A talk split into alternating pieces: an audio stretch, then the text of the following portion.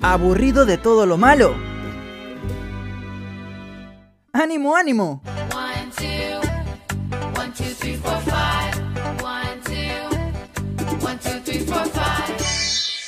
Jessica llegó con las positivas del día.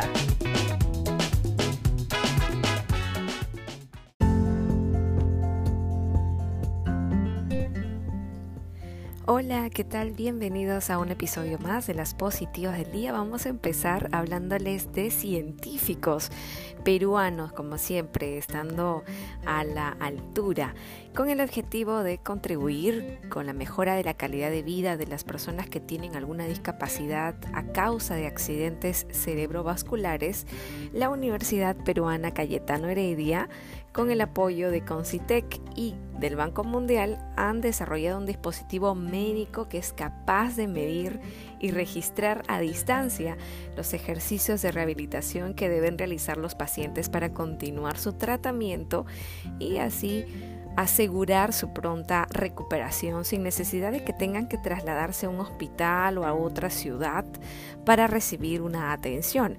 Este dispositivo pretende también que sea parte de la recuperación de las personas y que sea más eficiente y es a través del uso de tres componentes.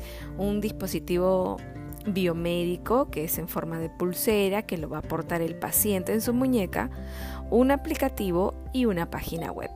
Qué fascinante, espero que más adelante podamos saber un poco más de este proyecto también y que crezcan más innovaciones. Vamos con otra noticia positiva y Google ahora está anunciando una alianza con Samsung para optimizar los relojes inteligentes.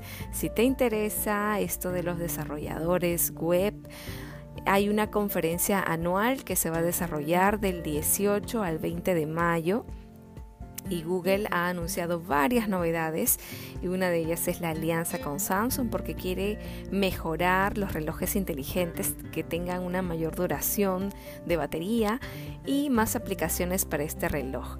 Se anunció también un sistema operativo Android 12, así como también el Smart Canvas, un nuevo producto que facilitará la colaboración a través de Google Workspace y se implementará una herramienta para cambiar contraseñas rápidamente desde el navegador Chrome. Ya estaremos atentos a estas novedades que van a lanzar Google en alianza con Samsung. Hasta que llegamos con las positivas del día.